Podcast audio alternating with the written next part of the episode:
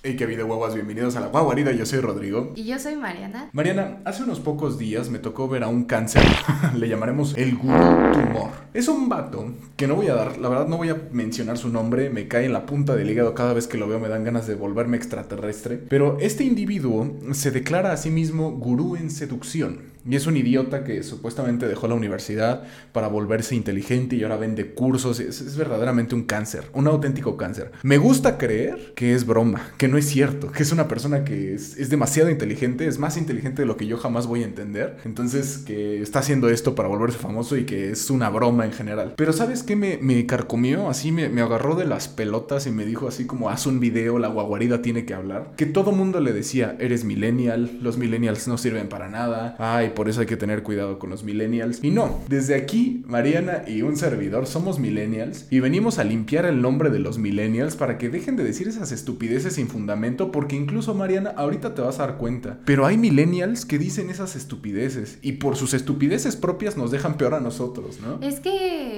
ahora que estuvimos investigando, digamos que están los millennials adultos o viejos, viejos, comillas, y los millennials jóvenes. Y los millennials jóvenes a veces son muy criticados por los que son más grandes y viceversa. Pero en general, la generación de los millennials pues es bastante criticada a nivel mundial por ser considerada pues sí una de las primeras eh, generaciones pues sí literalmente globalizadas, es decir, que existen en todos los países del mundo y que es considerada como la generación floja y la generación de los famosos ninis, que son los que ni estudian ni trabajan. Pero es gracioso porque estos idiotas de verdad te critican critican a la gente joven, así de, ah, no, los millennials. Así como de, a ver, pedazo de imbécil, no te mordiste la lengua porque tú también eres millennial, ¿no? Entonces, primero que nada, ¿qué es un millennial? La verdad es que es un término medio pesadón, ¿no? Es un término que no se termina de, cuajar todavía. Hay algunos que dicen que empezó en 1980, que creo que eso es más estable, ¿no? Como que sí hay más gente que dice que es del 80, pero no se sabe perfectamente hasta dónde termina. Algunos dicen que hasta los 90, algunos que hasta la mitad de los 90 o hasta 1995. Incluso hay quien afirma que es hasta el primer 2000. O sea, a partir del 2000 ya son centennials o no sé, el que sigue, no me importa. Los quiero. Si hay aquí alguien de ahí, te estimo, te aprecio, te llevo en el cocoro, mi estimado guagua, pero no eres millennial. Y hoy venimos a salvar el nombre de los millennials. Yo de verdad no estoy a favor de eso de que se hagan como estigmas generales sobre las distintas generaciones. Porque, vamos, en todas existen los que ni trabajan ni estudian, los que son tontos y les echan, le echan ganas y terminan siendo millonarios, los que son millonarios y terminan siendo miserables. Vamos, existen en todas las generaciones. Entonces no entiendo en sí por qué tanto odio en general, sobre todo del sector laboral de las empresas y de las personas más grandes hacia los millennials. Sí, estoy de acuerdo. Yo también he conocido gente que es millennial, centennial, de la generación X, Y, eh, como le quieran decir. Y, y pues vamos, he conocido, hemos conocido gente Equilibra la balanza. Ajá, se tiene que equilibrar. Aquí lo que me interesa mucho es que ser millennial se volvió, y creo que ya está disminuyendo, ¿eh? la verdad que bueno, pero ser millennial se volvió como sinónimo de ser como no funcional. ¿No? mantenido. De ser mantenido, de no ser funcional. Y la verdad es que sí hay varios factores que tuvieron que cambiar, porque especialmente en el tema económico, a los millennials no nos tocó nada sencillo, ¿no? La eliminación, por ejemplo, en México, ya no existe una, pensión. una pensión permanente para gente jubilada si eres millennial. La pensión es, hagan de cuenta, como un fondo que se va guardando de manera gubernamental. O no sé realmente cómo funciona. Como que te lo retienen de tu trabajo, ¿no? Sí existe algo que se llama la FORA y demás. Ya es que sí, sí, sí, sí existe. No es igual. No es igual porque a la gente que estuvo antes casi que los mantenemos con nuestros impuestos, ¿no? Y entiendo que ese sistema se tiene que venir abajo. La pirámide poblacional que estás viendo acá de México se está volviendo una campana invertida. Eso significa que más gente joven está volviéndose vieja, ¿no? Y menos gente joven están haciendo. Es decir, en algún momento eso tenía que tronar, lo entiendo. Pero también tienes que entender que hay una contraparte, tiene que haber un... O sea, es que imagínate a tus 70 años teniendo que seguir trabajando. sí, o sea, te tienes que despertar a trabajar porque no hay un sistema social que pueda mantenerte en, esa edad, ¿no? Entonces, sí hay muchas cosas que se han vuelto así, pero como que se volvió sinónimo, sinónimo de, ah, eres millennial, eres flojo, millennial, no haces nada, ¿no? Y no estoy de acuerdo. Millennial no sabe hacer las cosas. Ajá. Le da flojera buscar. Millennials Aunque- descubren este cómo funciona la estufa, ¿no? Es, es un meme muy común. Aunque he de decirles que sí hubo una anécdota que me contó mi papá. Él ya no es millennial, No, cabe él no mencionar. es millennial, pero le tocó trabajar pues con algunos en la empresa donde trabajaba. Y me acuerdo mucho de una anécdota en la que nos contaba, es que no puedo creer que un, pues sí, ya señor, si es que se le puede decir señor, no lo sé, hay gente que se ofende, hay gente que no. En fin, una persona de treinta y tantos años, creo que 35, entre los dos y los tre- 32 y 35 años, le dijo, ah, pues ten, engrapa estos documentos, ¿no? Y pues el fulano dijo, ah, pues va, los engrapo. Entonces los empezó a engrapar, pero ¿qué creen? Que se le acabaron las grapas a la engrapadora. Pero es de estas engrapadoras a las que las tienes que abrir y como que le tienes que recorrer el, el resortito para meter más grapas. Y el señor no sabía cómo se hacía, terminó rompiendo la engrapadora porque no sabía cómo meterle las grapas para que siguiera engrapando la, pues, la engrapadora. Y mi papá, pues sí, el comentario que nos hizo fue, por favor, no sean así. Es que, mira, y Mr. Grappa, le voy a llamar Mr. El vato nos pone en un lugar complicado, ¿no? Sí. Pero también yo te podría decir de la otra forma. ¿Cuántas personas mayores de 30, 40, 50 años no saben lo que es un servidor, no saben lo que es un NAS, no saben cómo subir una fotografía a redes sociales? ¿Son habilidades necesarias? No, pero es lo mismo, ¿no? Y tal vez sí, este, saber engrapar es algo un poco más necesario que subir una foto a una red social. Estoy de acuerdo. Mariana, vamos a ver algunas características que generalmente dicen, definen a nuestra generación. Quiero decirte la característica y que tú me digas si estás de acuerdo o no estás de acuerdo. La primera de ellas es que somos nativos digitales. Ojo, nosotros somos millennials. Venimos a limpiar el nombre. Está lleno de caca, venimos a hacerle así con un trapito. Entonces, primero, somos nativos digitales. ¿Estás de acuerdo o estás en contra? Miren, desde mi punto de vista, tomando en cuenta el año en el que nacimos, yo creo que no somos 100% digitales, pero tampoco somos 100% de que no sepamos hacer nada. Como que llegamos en una brecha en la que justamente se estaba dando esto, porque vamos, cuando yo era pequeña, yo me acuerdo que pues esto de los celulares, pues, o sea, los celulares estaban todavía como, eran de este tamaño. Como que nos tocó... Nos tocó en lo última la colita de esa de ese cambio de analógico a digital, Todavía Yo- sabemos utilizar los, pues, los teléfonos de estos de rueditas. El otro día me sorprendió, Mariana. Estaba platicando con chicos que nacieron en el 2000, 2010, así. Y me decían, no sé lo que es un cassette, cuéntenos. Y yo así de, ah, chis, ah, chis, los mariachis, ¿no? O sea, lo que dices es válido, pero yo sí creo que somos nativos digitales porque nuestra educación, al menos de los niños de los noventas, que fuimos niños en los noventas, crecimos con ese cambio, ¿no? Cuando necesitamos un teléfono celular, que obviamente pues siendo niño no lo necesitas, lo tuvimos en ese cambio, ¿no? Donde eran puras teclitas y sonaba pi, pi, pi, era para llamar y se acabó. Era la pantalla verde y las, las ¿Te letras acuerdas? negras. Y de, pasamos pues a lo que fue el iPhone, ese, ese cambio de la revolución El digital. Blackberry. El Blackberry y demás. Yo no tuve, ¿Tú tuviste Blackberry? No.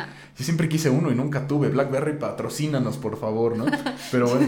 Saber, porque ya ves que también como que se lo fue comiendo el mercado. Sé Sí. que sigue existiendo, pero ya no sé qué haga. Pero aquí la pregunta es, ¿tú crees que a un millennial le entregas algo de tecnología y lo sabe manejar? Sí. Yo creo que no.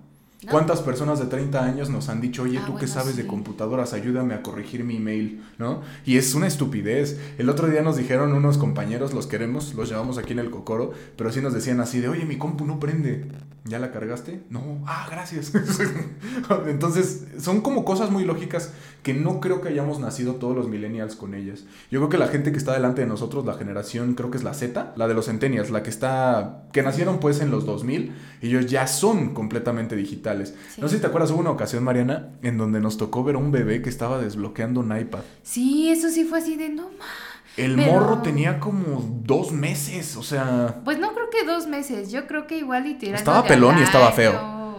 Algo así, pero es que la verdad es que ese, ese cambio sí es increíble y estoy, la verdad, muy, muy, muy, muy en contra de eso, porque vamos, de- se deja de lado toda la parte motriz del niño para volverlo un ente que esté esclavizado a una pantalla con tal de que no chille, no llore, no berre, pues no le estás enseñando como tal a convivir con la gente, lo estás Claro. enseñando más bien a aislarse de todos. Sí, por supuesto, es, es un es un tenme acá, como decimos en México, o sea, una distracción que puede ser muy positiva si se sabe enfocar. Pero al menos, y eso yo creo que aquí estamos dando la razón, no somos nativos digitales, porque yo tampoco estoy de acuerdo que un niño de 10, 15 años traiga un celular carísimo. Tal ¿Para vez qué lo va a usar? tirando para los 15 puede ser, puede ser que empiece a ser, pero hoy en día tengo un primo que tiene 10 años, el vato ha tenido celular desde que tenía 5.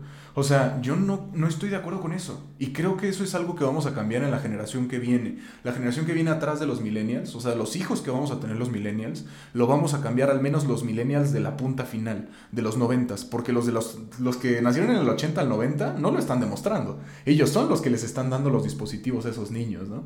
Entonces, primera respuesta, ¿somos nativos digitales? No lo creo. Estamos como a la mitad. Nacimos para acoplarnos en la, la parte digital. Después dice, poseen mayor capacidad de multitarea. Ahí estoy completamente en desacuerdo. Este sitio es una estupidez. Se llama psicologiaymente.com. Si pueden ir a echarle caca, no, no es cierto. Pero dice que poseemos mayor capacidad multitarea. Yo no estoy de acuerdo. Yo soy de esas personas que si no me concentro en algo no lo termino. Y creo que es al revés tenemos menos capacidad de concentrarnos porque tenemos tantas cosas a nuestra disposición, que este, el celular, que la música, que los audífonos, que los... O sea, tenemos tantas cosas que se ha vuelto difícil llevar a cabo una tarea específica, ¿cierto? ¿Qué opinas tú? Pues aquí yo estoy más a favor de que Quizás sí, pero depende mucho de la persona. Por ejemplo, tú y yo hemos demostrado que si nos queremos concentrar en algo, realmente nos enfocamos. Pero ¿estás de acuerdo que eliminas? O sea, cuando quieres, déjanoslo en los comentarios.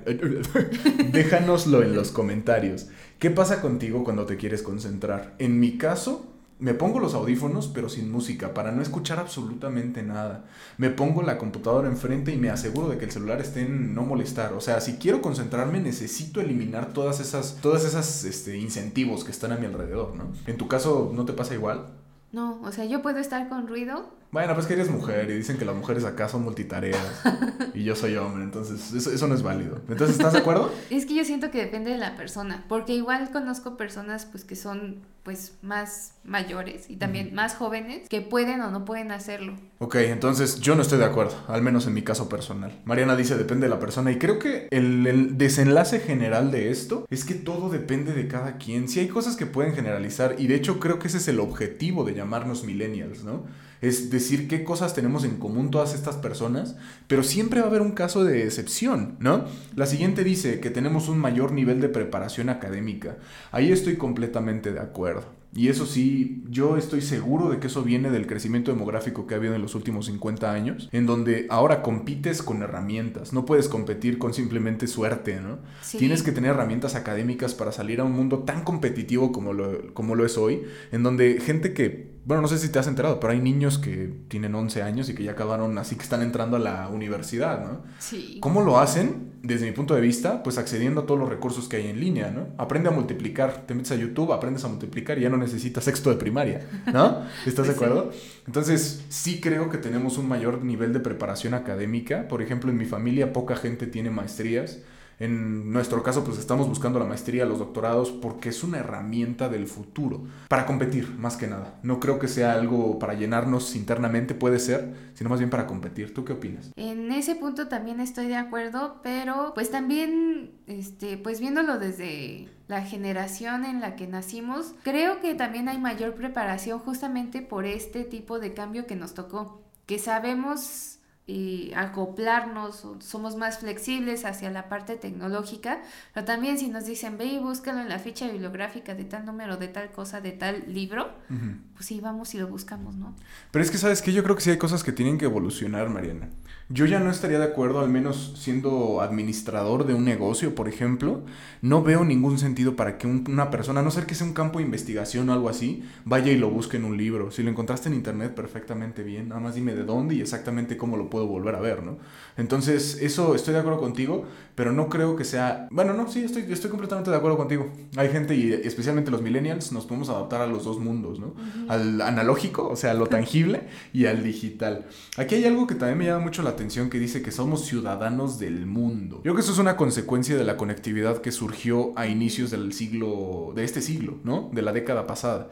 Eh, y sí, estoy de acuerdo. No creo que seamos ciudadanos del mundo en el sentido de, ah, sí, yo me siento español, ¿no? No, no, no. Sino más bien que somos personas que podemos conectar así, con alguien del otro lado del mundo. Pues sí, después de todo es por eso que se está volviendo un mundo globalizado. Y sabes qué, yo creo que esa sensación de cambio viene de la generación que fue educada por una generación de posguerra. Piensa en tus bisabuelos, en tus tatarabuelos. Bisabuelos. Bisabuelos, o sea, son... Abuelos, abuelos. Algunos de ustedes igual y hasta los tienen todavía vivos, ¿no? Que son sobrevivientes de lo que fue el tiempo de la Segunda Guerra Mundial. Pues inclusive abuelos, abuelos, o sea... Puede ser, digo, no sé, no sé, si se me hace que ya son muy grandes, ¿no? Estamos hablando del 45.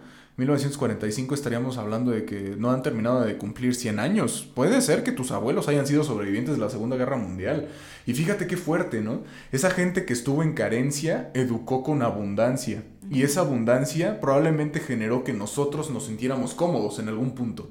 Y que gente como este tarado, que no voy a mencionar, pero que es el, el gurú de seducción, ese pedazo de idiota, ese gurú de seducción se siente tan cómodo porque está abierto en una educación que tuvieron sus papás, ¿no? Y los papás dijeron que no te falte nada, mijito. Yo creo, Mariana, que nosotros vamos a llegar a cambiar eso. O me gusta pensarlo. Es que, quién sabe, porque también todas las generaciones están divididas, porque si este ente también es millennial, pues está educado de cierta forma y no creo que quiera hacer el cambio que queremos hacer nosotros aún siendo millennials. O incluso no tiene hijos, ¿va? Por favor, si nos estás viendo, no te reproduzcas, no te conviene, vas a tener que trabajar.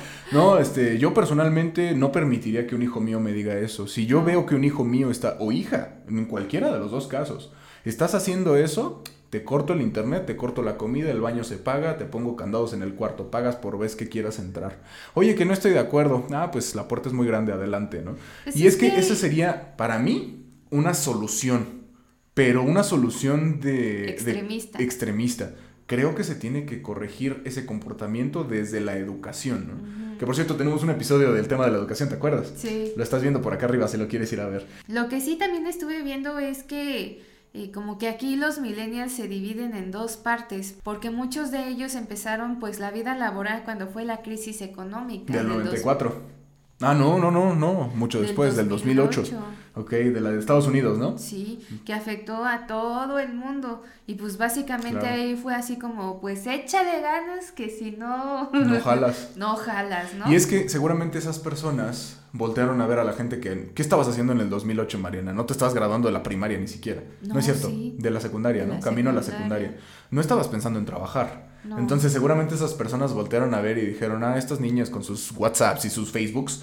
Entonces... No, era cuando empezaba esto. High Five, ¿no? Nunca tuve High Five. O MySpace o algo así. Empezaba Twitter creo. No, yo nunca supe de Twitter cuando era niño. Eh, cuando estábamos en la secundaria, creo que fue cuando surgió el Twitter. Yo me acuerdo en 2008, 2009. Pero no lo usaba yo personalmente. Yo tampoco, pero sabía que existía. Cuando estaba en la secundaria en 2008 estaba pensando en High Five. Esta red social asquerosa, si no la conoces, es una red social donde podías poner tu musiquita y acá como hacerte tu sitio web y nada, espantoso, horrible. Lo que sí estaba jalando así súper chido era el Messenger. Ah, el Messenger, ¿te acuerdas del vibra no sé cómo llamarlo, vibrador. es que se llamaba buzzer, ¿no? Creo que sí. Que era como para llamar la atención de tus amigos. Entonces apretabas un botón y la persona recibía como una vibración de toda su pantalla, vibraba así horrible. Era una buena forma. Yo creo que deberían implementarlo en WhatsApp. ¿Se imaginan? Contéstame. no, qué buenos tiempos, ¿eh? Sí. Y yo jugaba tibia. No, qué buenos tiempos. Sí, sí, sí. Pero esto de los ciudadanos del mundo, yo creo que no es específicamente que nos sintamos ciudadanos del mundo, sino más bien que estamos conectados rápidamente. Hoy pides un paquete del otro lado del mundo y te llega mañana, ¿no? Otra que dice, presentan un mayor nivel de exigencia. No lo sé, ahí sí no, no estoy Yo de acuerdo. Yo creo que aquí depende mucho de la educación que haya tenido cada quien. Puede ser que sí, dependiendo de la educación, sí se pueda dar, pero también existen muchos comentarios negativos, ¿no? De que, ah, eres millennial, seguramente estás conectado en las redes sociales y quieres un trabajo súper fácil y por el que te paguen una millonada, ¿no? Y prácticamente no hagas nada, porque aparte, si no te gusta, la empresa ya invirtió, ya te dio la capacitación, ya te dio X, Y, Z. Al año pues tú le dices bye, ¿no? Porque sí. se sabe de muchos casos que son así, es así de, ah, maldito millennial, ya invertí en ti y ahora tengo que volver a buscar a alguien más. Pero, a ver, Mariana, como, como empleadores yo creo que hemos encontrado un punto de inflexión. Hemos encontrado un punto donde ofrecer un salario digno ah, no significa ofrecer un salario que sea demasiado o, o, más allá del tabulador, ¿no? Y es que, ¿qué sucede? Por ejemplo, y sí voy a ser muy sincero contigo y con todos nuestros guaguas, si a mí me ofrecen un salario bajo, no le voy a entrar. Y soy millennial, ahí se los confirmo, ¿no? Sí soy exigente. ¿Por qué? No porque sea exigente con mi tiempo, sí, mi tiempo valdrá y lo que quieras. Pero la verdad, para mantener un estilo de vida como el que tenían nuestros padres, pagar renta, pagar automóvil, no te des lujos, la renta, el automóvil, la educación de los hijos y demás, necesitas un salario de ese nivel. En la Ciudad de México, damas y caballeros, el promedio de una renta ronda entre los 10 mil y los 20 mil pesos mexicanos. Estamos hablando... Bueno, eso en una zona más o menos bien, porque también si te vas a unas zonas así, que son así como el top del top, te cobran en dólares, porque una vez que vimos, sí, estábamos así de curiosos y fue así de, ah, dos mil pesos en Polanco, ¿no? Una, Polanco una zona, una muy, chida. muy fifi de México. Y sí fue así de, ah, dos mil, y pues uno dice, no más, pues, pues, ¿por qué no? ya que te metes bien al anuncio, es así de, son dos mil dólares mensuales, es así de, no más. Ahora, seguramente habrá mejores lugares en el tema del precio, pero estamos, vamos a ser sinceros, el tema de la seguridad y la disponibilidad de servicios y demás puede ser menor. Entonces, si quieres vivir bien, no dándote lujos ni nada, bien necesitas una renta de entre 10 y 20 mil pesos, entre 500 y mil dólares más o menos, ¿no? Al mes. Pero los salarios son mucho, mucho, mucho más inferiores a eso. Un ingeniero graduado con título y especialidad está recibiendo entre 10 y 15 mil pesos mensuales si le va bien. Y no en empresas pequeñas. Empresas como PepsiCo, por ejemplo, que es el que fabrica Pepsi en México. Coca-Cola, que es, pues tú conoces Coca-Cola. Digamos que de inicio, de entrada, ¿no? Ajá. Y pues la verdad es que esto en años anteriores era así de, no ma, este, pues sí te llegabas a enterar de familia o amigos que ya eran más grandes que te decían, no ma, mi primer trabajo y estoy ganando 30 mil pesos y era así. Que 30 mil pesos suena más o menos estable, pero si te pones a pensar, de esos 30 mil pesos se te van a ir 20 en una renta bonita, ¿no? Un buen, un buen sitio y después piensa en cómo vas a pagar tu automóvil. O sea, en serio, cobrar bien no significa ser exigente. Y yo no creo que sea un mayor nivel de exigencia en mi tiempo vale. Yo no voy a estar trabajando. No, es que en serio lo necesitas. Porque el costo de vida ha subido muchísimo, especialmente en el centro de la República Mexicana, ¿no? Entonces sí, estoy de acuerdo. Somos más exigentes, pero hay una justificación. El aumento de competencia te exige ser más exigente contigo mismo, ¿no? Y con obviamente lo que vas a tener para poder sobrevivir. Sí, la verdad es que esto sí se ha visto muy pues muy marcado, sobre todo en los últimos años, porque inclusive ves gente que se termina, o sea, ya se gradúa y aparte se gradúa con X diplomado. Básicamente casi casi luego terminando la carrera se meten a hacer la maestría y, e igualmente están recibiendo pues un sueldo que en realidad no es tan competitivo como uno lo llegaría a esperar por el nivel de estudios que tiene. Y lo peor, escuchas los salarios del extranjero, vete para acá, ahí te voy a dejar un video en donde platicamos sobre qué haríamos para mejorar esta situación. Pero ves los salarios del extranjero y no tiene nada que ver, son mucho más competitivos, ¿no? Entonces vale la pena exigirlo, por supuesto que sí, que te lo den pues es otra cosa. La última que dice aquí es que buscan un trabajo que los defina. Ahí probablemente estoy de acuerdo, pero también ahí entra mucho lo que dices, depende de cada quien. Hay quien sí está dispuesto a trabajar en algo que no les gusta, ni les va ni les viene, siempre que les paguen bien. Hay quien está dispuesto a trabajar en donde les den trabajo porque hay trabajo y, mientras haya trabajo hay felicidad, ¿no? Pues básicamente eso es por mucho por lo que varios de los que conocemos han llegado a optar, ¿no? Sí, no me gusta. Muchos ingenieros de la generación en donde yo estuve terminaron siendo capturistas de datos o evaluadores de datos. Somos ingenieros en mecatrónica. ¿Qué tiene que estar haciendo un ingeniero que está orientado a la electrónica, mecánica y control como capturista, o sea, ¿qué puedes hacer? Pero es el trabajo que hay. De Excel. Como administrador de Excel, ¿no? Te dicen, ¿sabes Excel? Ahí ya tronó. no, no es que seamos personas exigentes en ese sentido por querer serlo, sino porque verdaderamente pues es un sentido de supervivencia, ¿cierto?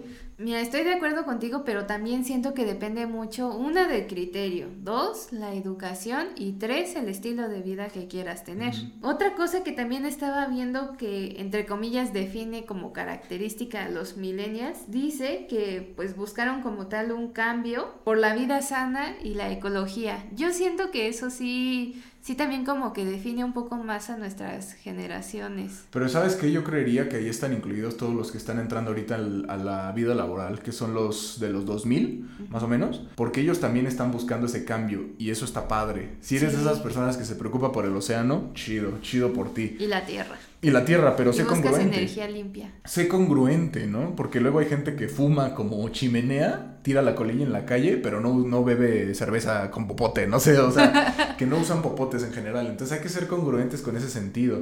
Ahora, déjame decirte una cosa, que probablemente algún día hablemos de eso. Pero los veganos, yo creo que son personas que van más allá de la congruencia. Yo no podría con ese sentido de congruencia. Siempre que me presentan esta, esta la disyuntiva de, ah, ¿por qué te comes a una vaca pero al perro lo, lo mimas, no?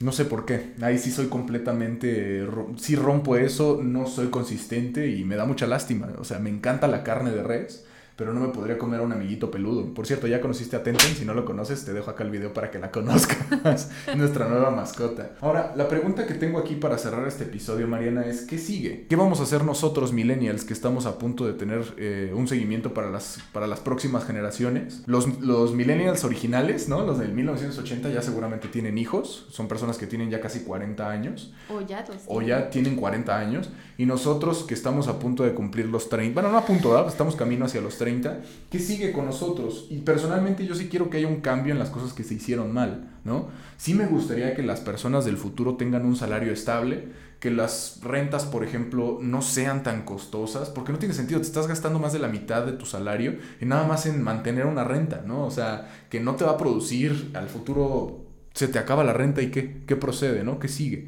Yo lo que sí creo es que todas estas empresas que están surgiendo por este nivel de competitividad, ojalá que florezcan, ¿no? Hay que fomentarlo, lo hemos platicado muchas veces, ayuda a que los, los emprendimientos y las empresas nuevas comiencen a florecer. Sobre todo las secciones locales, independientemente del país que seas, vale más el producto nacional y mejora más la economía de cada país si el producto es local a que si es importado. Y es que eso va a sostener la, la economía del día de mañana, ¿no? Entonces, por favor, ayúdate tantito. El día de mañana no vas a tener 30, 40 años, vas a tener 80, 90 y vas a tener que depender de eso, ¿no? Entonces, está muy bien si estás emprendiendo, adelante, ayuda a quien está emprendiendo. Si no estás emprendiendo, no hay ningún problema, pero genérate un sustento que te pueda permitir un futuro estable, ¿no? Aquí, este tema me gustaría tocarlo porque también es muy importante. La verdad es que hemos visto, sobre todo en amigos cercanos que hemos llegado a tener, y a mí la verdad lo que me asusta de ese futuro, aún siendo millennial es que se busca mucho esto de la inmediatez, ¿no? O sea, mientras más rápido, mejor, para uno. Pero pónganse ustedes todos en general, cualquier generación, independientemente de la edad que tengas, ponte a pensar qué va a ser mejor. Me espero tantito y mejor consigo algo. ¿Estás hablando de bienes raíces? Pues en general de todo, ¿no? Porque inclusive hay gente a la que, por ejemplo, recibe su, su sueldo, su salario, tiene la oportunidad de ahorrar y no lo hace, se compra un coche, prefiere irse de vacaciones. Sí tenemos amigos muy cercanos que sí escuchas así de, ah, acabo de estrenar un Tesla. Ok, ¿está asegurado? No. ¿Tú estás asegurado? ¿Tienes seguro de vida? No. ¿Tienes seguro de salud, de gastos médicos? No. ¿Tienes alguna casa donde caerte muerto? no. ¿Haces algo para tu futuro? ¿Para qué quieres un Tesla que el día de mañana se va a devaluar? ¿No? O sea, primero siéntate tantito a ver dónde te vas a sentar a los 80, 90 años y deja de comprar automóviles que cuestan 2 millones de pesos, ¿no? Sí, está padrísimo personalmente Tesla, si me quieres regalar un Tesla, te prometo que lo voy a vender en todas las redes sociales. Pero primero siéntate a pensar en cuál es tu futuro, ¿no? Es, es, que, es que yo siento que eso, siento que eso es algo que también hace mucha falta de inculcar, sobre todo en nuestra generación, porque no se están preocupando por el mañana y se preocupan más por el hoy. O sea, estoy de acuerdo, pero al fin y al cabo es como una moraleja que en algún momento llegamos a escuchar con Carlos Casuga, soy tu fan. Ah, Carlos. Ojalá que algún día nos Y Alejandro Casuga también. Carlos San. Somos sus, fans. Este, me acuerdo mucho que en una de sus conferencias dijo, es que la vida de un humano es como las cuatro temporadas del año, ¿no? El humano tiene su primavera, su verano, su otoño y su invierno. Si no te preocupaste por hacer algo en la primavera y en el verano, en el otoño pues la vas a sufrir y ni se diga qué es lo que vas a estar haciendo mientras sea tu invierno, es decir, en tu, en tu vejentud, ¿no? Te van a dar vueltas así, te van a usar de paleta. Entonces hay que preocuparse por esa parte, porque si no, si no te preocupas tú, ¿quién se va a preocupar? ¿Tus hijos? ¿Te cae? ¿Les harías eso a las personas que estás por, por procrear? ¿Vas a tener hijos siquiera? ¿Por qué tendrían que responsabilizarse ellos? Imagínate que ellos sí quieren encontrar un futuro, si encuentran una vida, una ruta, y tú estás ahí de, castroso diciéndole, no, hijito, es que tú tienes que trabajar y sostenerme para poder... Me tienes que mantener, ¿no? Entonces, por el amor de Dios, preocúpate por el hoy, preocúpate por tu, por tu verano. Yo creo que muchos de los que nos escuchan están en su verano. Qué buena reflexión, ¿eh? Eso me gustó. Carlos San, si nos estás viendo... Y Alejandro San. Y Alejandro San, bueno, los dos mexicanos, eh, son, para los que no lo sepan, los responsables de Yakult en México. Entonces, si nos están viendo, mucho amor y verdaderamente apreciamos mucho su filosofía. Entonces, ¿qué sigue? Pues hay que generar el futuro, ¿no? Siempre les decimos aquí en la guaguarida, ¿qué quieres? Eso que quieres, construyelo, construyelo tú con tus medios, con tus manos. Mariana, muchas gracias por el episodio de hoy. ¿Algo que quieras decir para finalizar? Síganse preocupándose por su futuro sin descuidar el hoy. Ahorren. Y acuérdate que nos puedes seguir en Instagram, en TikTok, en Facebook, en todos los que quieras, hasta en Spotify estamos. Un saludo y nos estamos viendo. ¿Dónde, Mariana? En la guaguarida. Cuídense mucho. Hasta luego, guaguas.